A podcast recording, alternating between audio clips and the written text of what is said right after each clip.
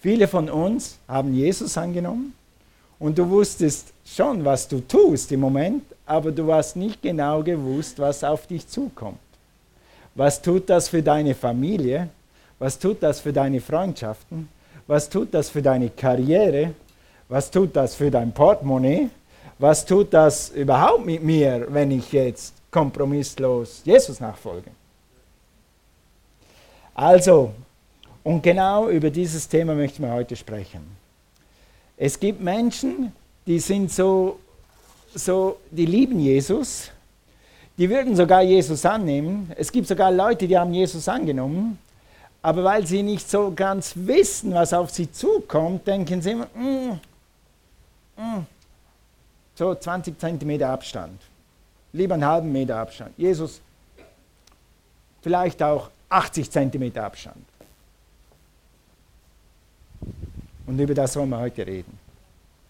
Es ist natürlich wichtig, wenn wir sagen Nachfolge, dass du weißt, wem du nachfolgst. Es gibt ja Leute, die folgen einem Sportidol oder einem Geschäftsidol. Ich hatte in meinem Studium hatte ich so Geschäftsidole, wenn du so willst. Wir haben damals, damals war die japanische Wirtschaft am explodieren. Und wir haben Bücher gelesen und wir mussten im Studium die Wirtschaft von Japan studieren und wie das läuft und wie die das machen. Da habe ich gedacht, wow, wenn man Matsushita sein könnte oder wenn man Yamaha sein könnte als Firma, wow, das waren so wie unsere Vorbilder oder unsere Idole. Einige Leute haben Schönheitsidole oder Models oder irgendwelche äh, Sänger, die sie äh, verehren oder denen sie nachfolgen. Wenn du jemandem nachfolgst, dann solltest du wissen, wo er hingeht, wer er ist, was er vorhat. Und wenn du ihm so nah nachfolgst, dann solltest du wissen, was er mit dir vorhat, oder? Machen wir es mal ein bisschen schwäbisch-schweizerisch. Bevor du jemandem dein Ersparnis von den letzten 25 Jahren in die Hände drückst, und sagst, hier mach mit meinem Geld was Gutes, ja. solltest du wissen, was der mit deinem Geld vorhat. Wie viel mehr, wenn du dein Leben jemand in die Hand legst und sagst, mach mit meinem Leben etwas. Ich würde meinen, dass wenn Menschen wissen, wer der Jesus ist, dem sie ihr Leben anvertrauen, dann würden sie nicht mehr so viel Abstand haben, auch nicht mehr so viel Abstand haben, dann würden sie an Jesus kleben. Aber du musst eben wissen, wer Jesus ist. Und Gott sei Dank beschreibt die ganze Bibel Jesus, wer er ist. Und dann wissen wir, wem wir folgen, dann können wir ihm auch folgen.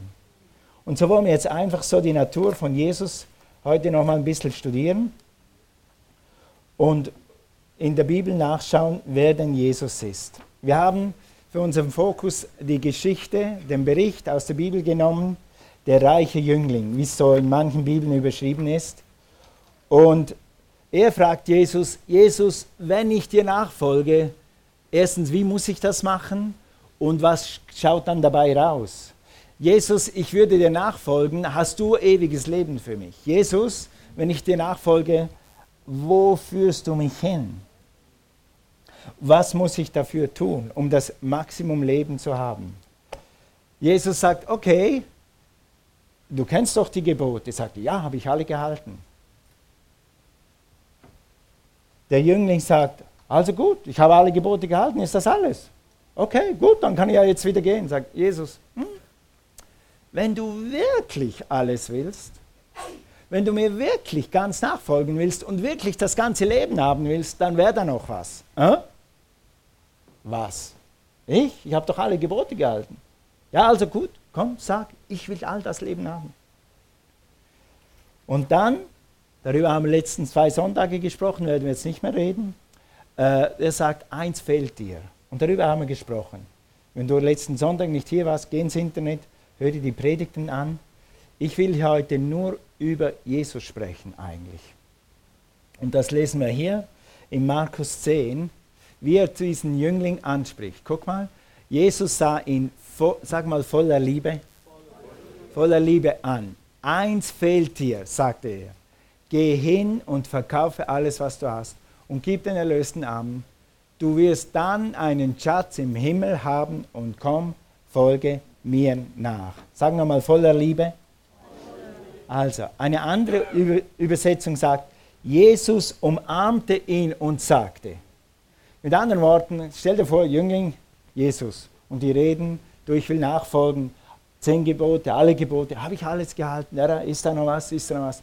Und dann kommt die Liebe Gottes, die natürlich in Jesus ist, und sagt, weißt du was, weißt du was, weißt du was, ich liebe dich. Ich habe einen Plan mit dir. Ich will dir was geben. Ich will dir helfen. Du hast eine Berufung. Komm, folge mir nach. Ich habe gute Pläne. Ich bin für dich. Ich bin nicht gegen dich. Ich sehe Potenzial in dir. Komm, folge mir nach. Voller Liebe. Nicht, weil er dich zu etwas zwingen will, muss, soll, darf, aus irgendeiner Regung. Überleg mal, braucht Jesus deine Nachfolge? Ist Jesus davon abhängig, wie viele Leute ihm nachfolgen? Hat er einen Profit davon, wenn du ihm nachfolgst? Indirekt ja schon, weil dann werden mehr Leute zu Jesus kommen. Ja? Aber in erster Linie braucht Jesus deine Nachfolge nicht. Du brauchst seine Nachfolge mehr als er. Ich brauche die Nachfolge Jesus mehr als er meine braucht. Also er tut etwas für dich, nicht gegen dich. Manchmal, wenn, wenn den Leuten sagst, und ich kann den Gedanken verstehen, du bist mitten im Leben, du bist jung, du hast ein Leben vor dir und sagst, und jetzt soll ich Jesus nachfolgen. Ah, ich soll vielleicht das oder das liegen lassen. Oder ich soll meinen Fokus, wie Susanne das so gut gesagt hat, ich soll meinen Fokus jetzt ganz auf dich richten. Warum? Dazu kommen wir noch. Also, es heißt hier äh, in Psalm 37, Vers 4, und habe deine Lust am Herrn, oder ich könnte auch sagen, fokussiere dich ganz auf Jesus und er wird dir geben, was dein Herz begehrt. Was steht hier von nehmen? Was steht hier von geben, dass, dass, Gott, dass du etwas Gott geben musst oder dass Gott etwas von dir nimmt? Gar nichts.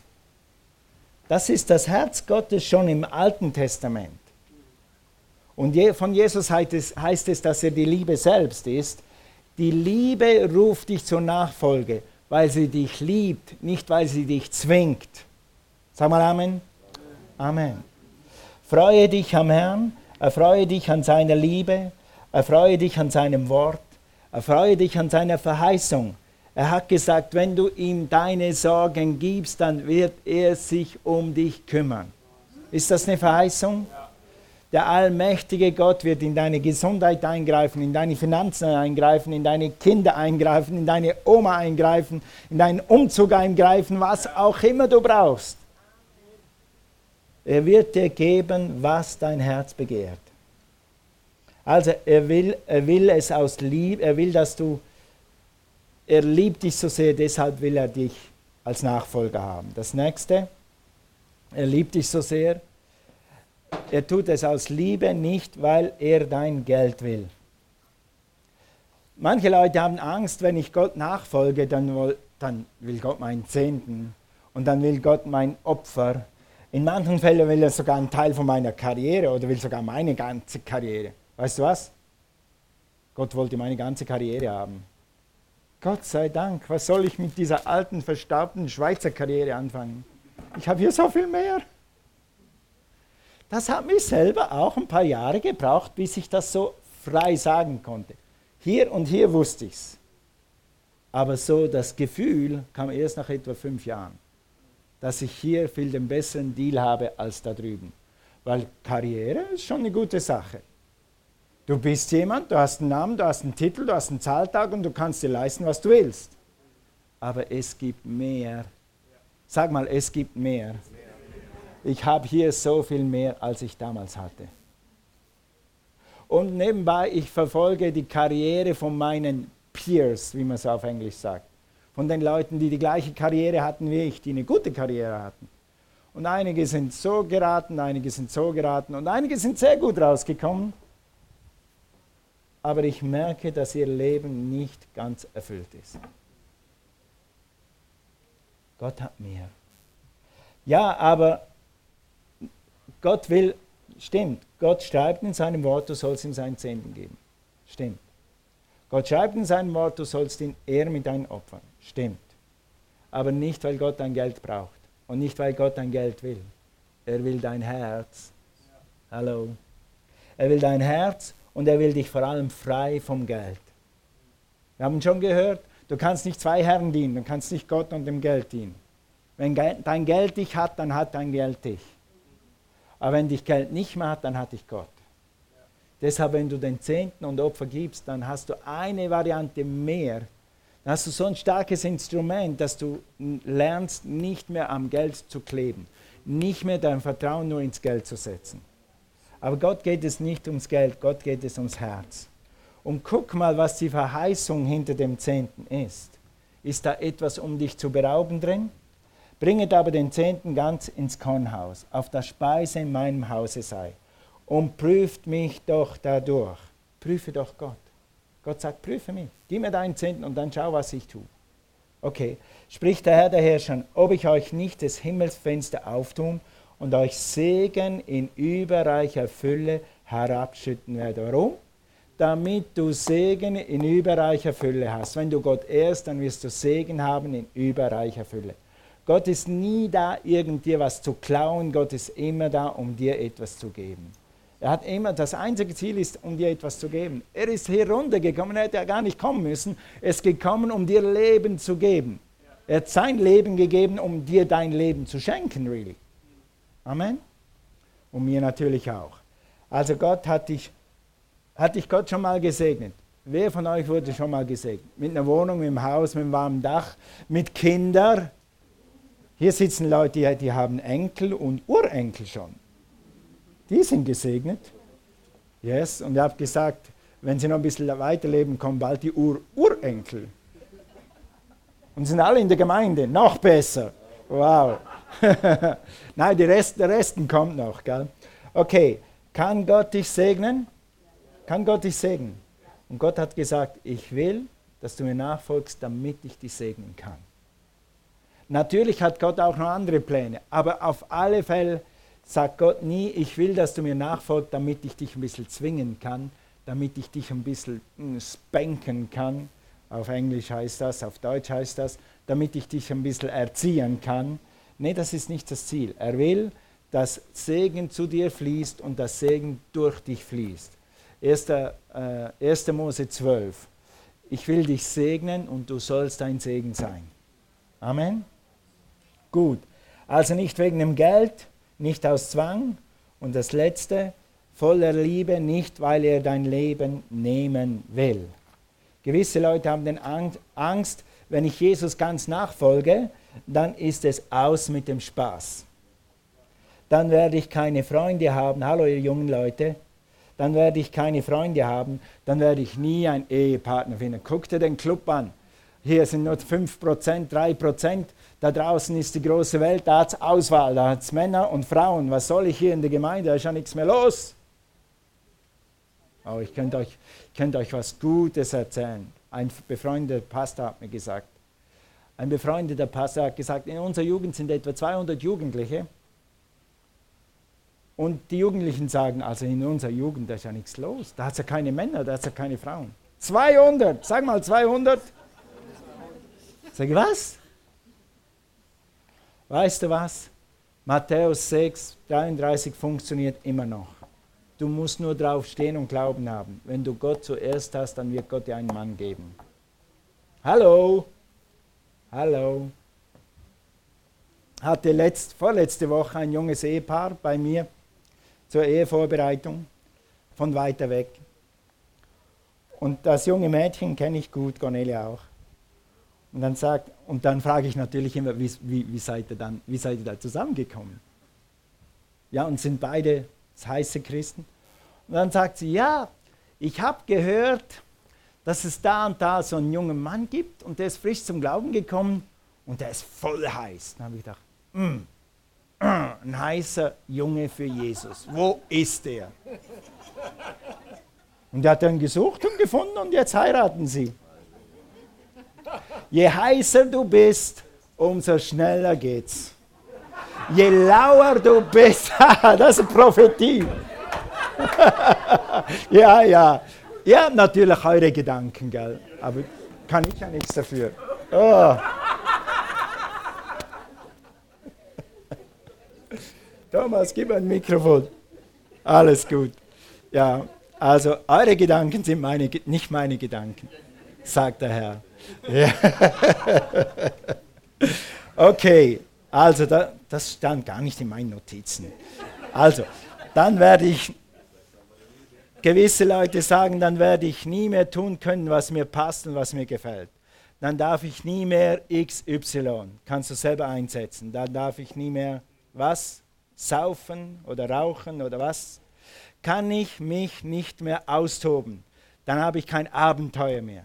Ich erzähle dir gleich ein Abenteuer. Je mehr du mit Gott gehst, umso mehr Abenteuer hast du. Die Bibel sagt dazu, mit anderen Worten, wenn ich Jesus ganz nachfolge, sagen gewisse Leute, dann nimmt ihr mir vom Leben weg, vom Spaß, von der Freude, vom Abenteuer. Lies mal hier, als Jesus sich gerade wieder auf den Weg machte, kam ein Mann angelaufen, warf sich vor ihm auf die Knie und fragte, guter Rabbi, was muss ich tun, um das ewige Leben zu bekommen? Also er hatte alles gemacht, der war reich, der hatte alle Gebote gehalten und er hat gewusst, es gibt mehr Leben. Und dann sagt Jesus, komm, folge mir nach. Wenn Jesus sagt, komm, folge mir nach, dann hast du mehr Leben. Gibt dann Nachfolge mehr Leben oder weniger Leben? Mehr Leben. Je mehr du Gott nachfolgst, umso mehr Leben hast hast du. Wenn du Gott ganz gehörst, hast du Leben. Wir, Cornelia und ich, hatten Abenteuer mit Jesus, manchmal mehr als uns lieb war. Ehrlich. Ja. Zum Beispiel einmal Abenteuer. Gott hat mich doch nach Sibirien geschickt. Ich weiß, dass ich weiß. Und das ist schon ein Riesenvorteil. Wenn du Gott ganz nachfolgst, dann lernst du Gottes Stimme zu hören. Und wenn du einmal im Leben sagst, sagen kannst, ich weiß, dass ich weiß, dass Gott mir das gesagt hat, dann bist du ein reicher Mann. Wenn du zum Beispiel mal weißt, diese Frau soll ich heiraten, ich weiß, dass ich weiß, dass Gott gesagt hat, das ist die richtige, dann hast du schon für den Rest des Lebens gewonnen. Nur schon für das wird sich Nachfolge lohnen. Ja? Aber ich wusste, dass ich wusste, dass uns Gott nach Sibirien geschieht. Er hat uns ein bisschen trainiert, musste uns ein bisschen nachhelfen, jetzt waren wir in Sibirien. Dann fand ich mich eines Abends, ich musste nochmal schnell raus, glaube ich, Milch holen oder irgendwas holen, fand ich mich eines Abends, glaube ich, abends um halb zehn im dunklen, kalten Sibirien, Außentemperatur runde minus 15, minus 20 Grad. Im Aufzug von einem 18-stöckigen Haus und da war ich. Und der stand zwischen zwei Etagen und die Türen gingen nicht mehr auf. Dann habe ich gesagt, Herr, ist das mein Ende? Wie, lang, wie, lange kannst du in einem Aufzug, der nicht geheizt ist, das so ein Beton auf, Betonschacht, wo der drin ist, das ist keine Heizung, bei minus 20 Grad leben? Es wird brenzlig. Und dann habe ich natürlich angefangen zu beten und angefangen zu beten und sage, Herr, war das das Ende? Hast du mich für das hierher geschickt? Und da habe ich äh, gebetet und nichts. Und dann habe ich, da gab es sogar einen Knopf, den konnte man drücken. Aber das ist nicht wie in Deutschland. Da hat es nicht ein Licht oder irgendwas. Das sind zehn andere Knöpfe und das ist der Hilfsknopf. Die leuchten alle nicht, du weißt nicht, ob sie funktionieren oder nicht. Und wir haben noch nie gehört, dass der Hilfsknopf irgendwo in Russland was tut. Ich habe auch nicht gehört, dass es nicht tut. Ich habe einfach nicht gehört, ob es funktioniert oder nicht. Ja? Also Abenteuer. Und dann, so habe ich das wahrgenommen. Ich kann es dir nicht beweisen, aber ich kann es dir, so habe ich das wahrgenommen. Dann habe ich gebeten und Sprachengebet und natürlich geschrien und dann irgendwann gefühlte Stunde, aber es war nicht eine Stunde. Kommt irgendjemand, man hat gemerkt, es musste, glaube ich, ein Betrunkener gewesen sein. Und dann sage ich, Hilfe, Hilfe. Ich denke, ja, Hilfe in Russland. Was heißt, was heißt Hilfe auf Russisch? Herr, was heißt Hilfe auf Russisch? Herr, was. Irgendwie habe ich dann was rausgekrächzt. Ja. Und dann, und dann habe ich irgendwie versucht zu sagen, machen Sie mir auf, der Lift ist stecken geblieben. Und dann sagt er zu mir, und das kann ich noch, ja, Shiva Schweizer. So, bin ich dein Diener oder was? Sage ich, Herr Frier hier und du bist da draußen, rette mich! Aber konnte ich ja nicht, ich konnte das nicht russisch sagen. Und dann hat sie irgendwie gemacht, und dann war die Stimme weg. Und dann ging die Türe auf und dann konnte ich in den oberen Stock rausklettern und konnte mich dann befreien. Ich habe den Mann nie gesehen. Ich wusste nicht wirklich, ob es ein Mann ist. Und da er betrunken war, nach meiner Meinung, kann es auch kein Engel gewesen sein, aber.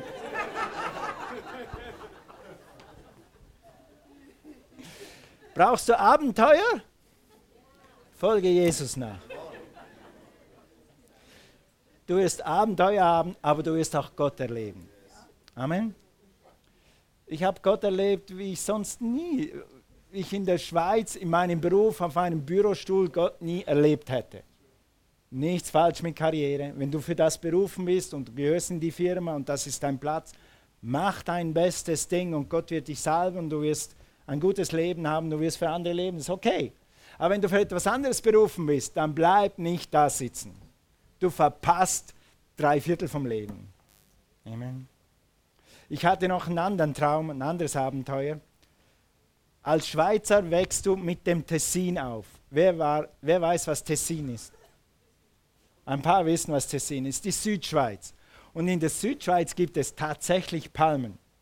Die wachsen und gedeihen da. Also sie sind nicht nur dahingesteckt, sondern die wachsen da. Denke, was? Palmen? Und schon als kleiner Junge hat mir, mir gesagt, im Tessin gibt es Palmen. Was? So wie bei Daktari und, und, und so wie richtige Palmen. Und ich wollte das immer sehen und ich wollte immer mal Palmen sehen, aber unsere Familie hatte acht Kinder, wir hatten kein Auto. Tessin war nur für reiche Leute. Und Palmen in dem Fall auch nur für reiche Leute. Thomas, kann ein bisschen mehr Monitor haben? Danke. Und dann ging da so diese Zeit und dieser Palmentraum war immer. Dann war ich irgendwann im Tessin, dann waren wir campen, Palmentraum gut soweit erledigt. Aber Palmen mal so richtig erleben, so im Dschungel und so, dann waren wir 19 irgendwas in einem Missionseinsatz in Kolumbien. Und dann hat die Missionarin Sandy, Sandy McHenry, mit der wir heute noch Kontakt, gefragt, wollte mit auf eine richtige Missionsreise in den Dschungel. Ja, this is my chance. Und dann, dann hat es geheißen, morgens um 8 ist äh, Einladen und dann sind wir drei Tage weg. Haben wir gewartet, halb neun, halb zehn, halb elf, zwölf, dann sind wir wieder rein. Da haben wir gedacht, vielleicht wird das heute nichts mehr. Wir gehen mal Mittagessen. Dann war es zwei, dann war es vier, dann haben wir gesagt, vergiss es, das wird nie. Um fünf kam der Missionar, dann wurden wir abgeholt. Den ganzen Tag haben wir gewartet. Und dann sind wir da runtergefahren.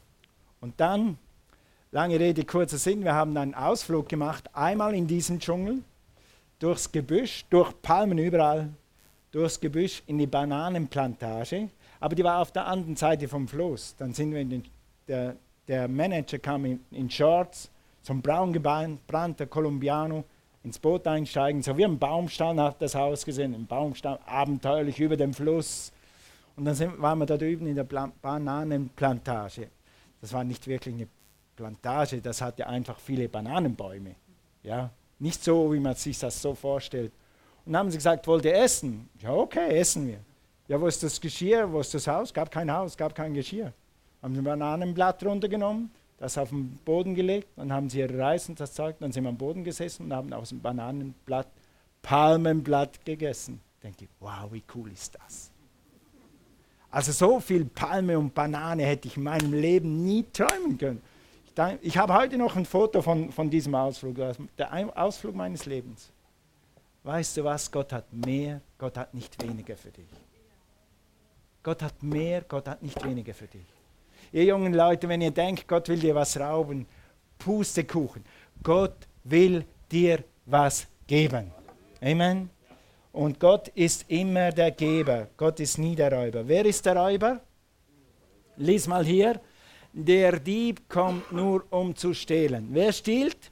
Der Feind. Wenn Gott dir etwas sagt, mach das nicht, dann ist es nur, um dich zu bewahren. Wenn Gott dir etwas sagt, mach das nicht, dann ist es, damit du das Leben hast und damit du dich nicht selber in Probleme reinbringst. Der Dieb stiehlt, tötet, verdirbt. Ich, Jesus, bin gekommen, damit sie Leben haben und es im Überfluss haben. Wer ist der Steller? Wer stiehlt? Wer gibt? Wenn du das heute Morgen kapiert hast, für den Rest deines Lebens, dann wird es dein Leben verändern. Immer wenn Gott zu dir etwas sagt, immer wenn die Bibel etwas zu dir sagt, dann ist es für dein Gutes und nicht für dein Schlechtes.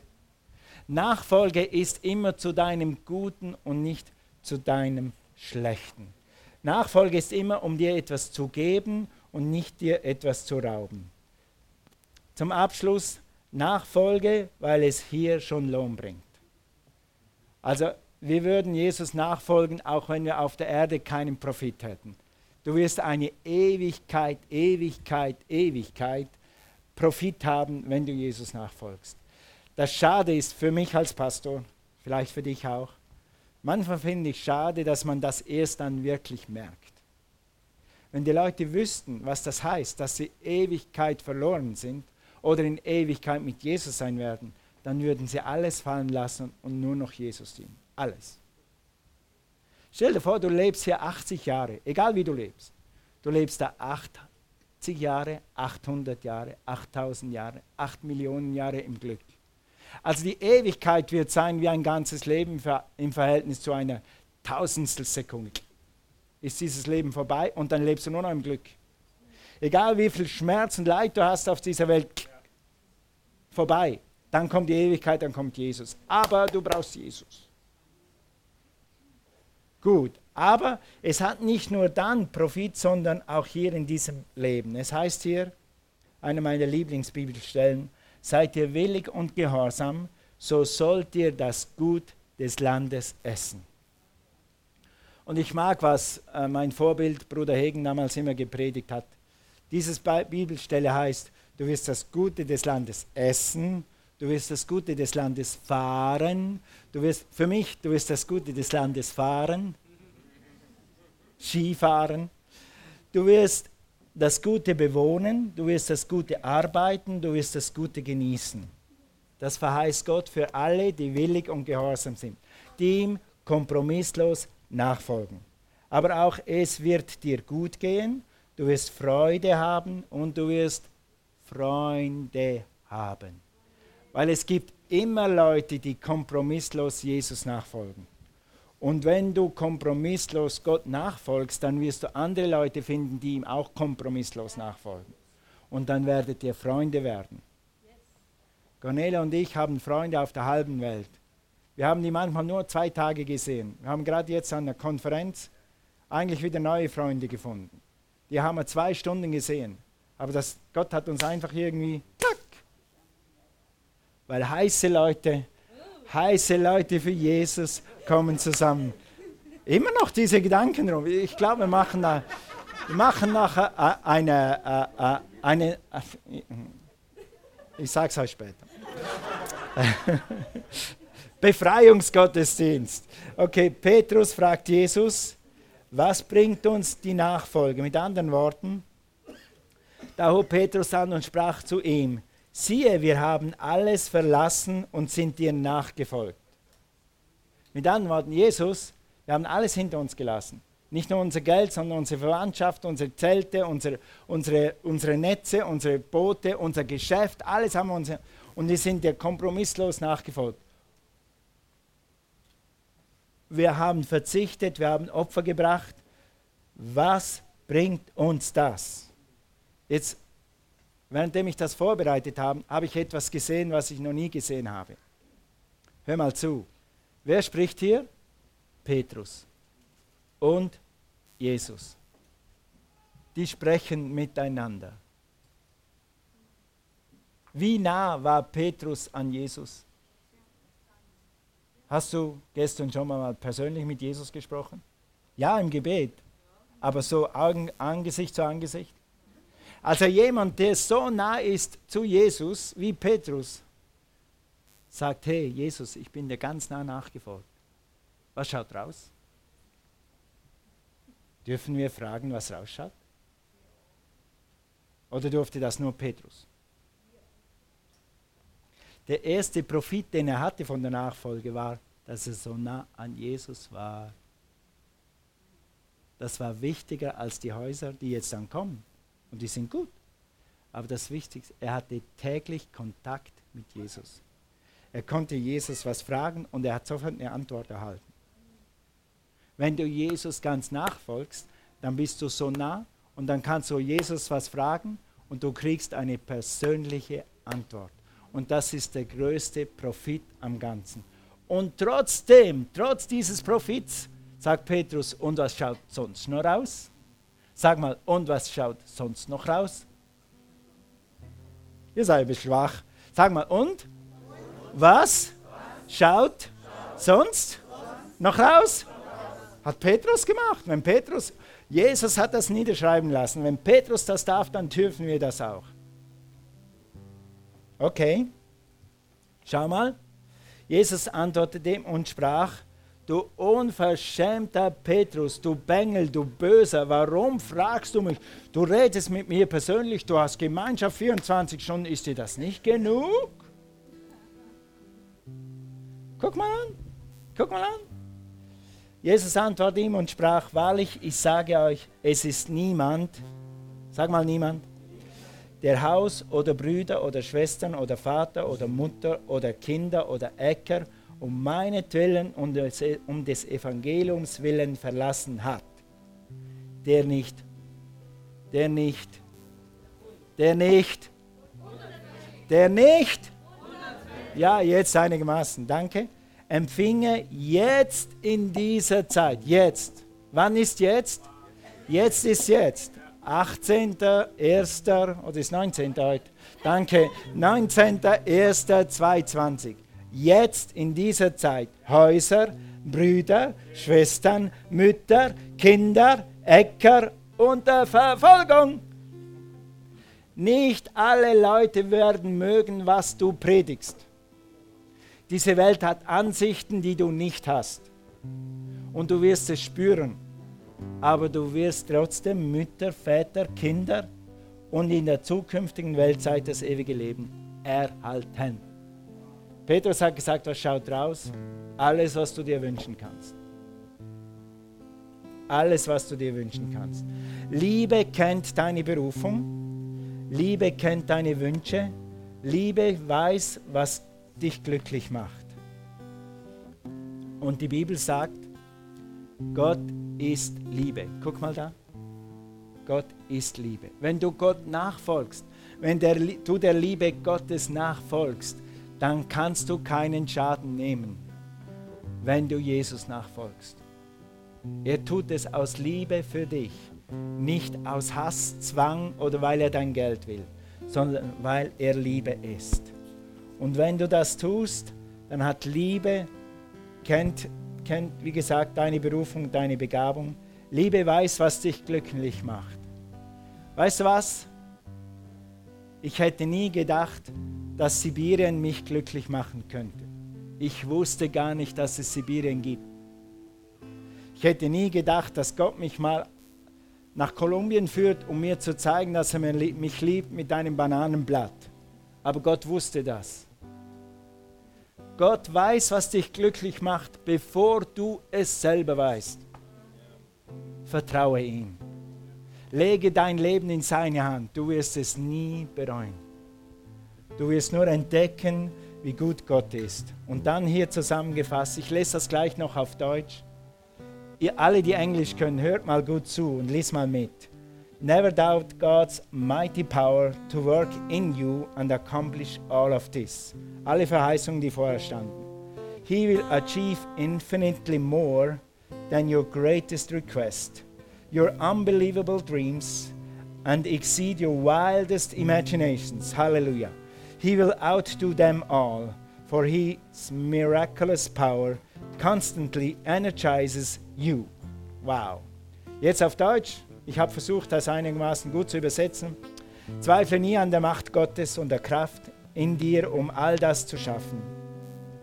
Er wird unendlich viel mehr für dich tun, als deine größte Bitte, deine größ dein größter unglaublicher Traum und deine kühnsten Vorstellungen übertreffen.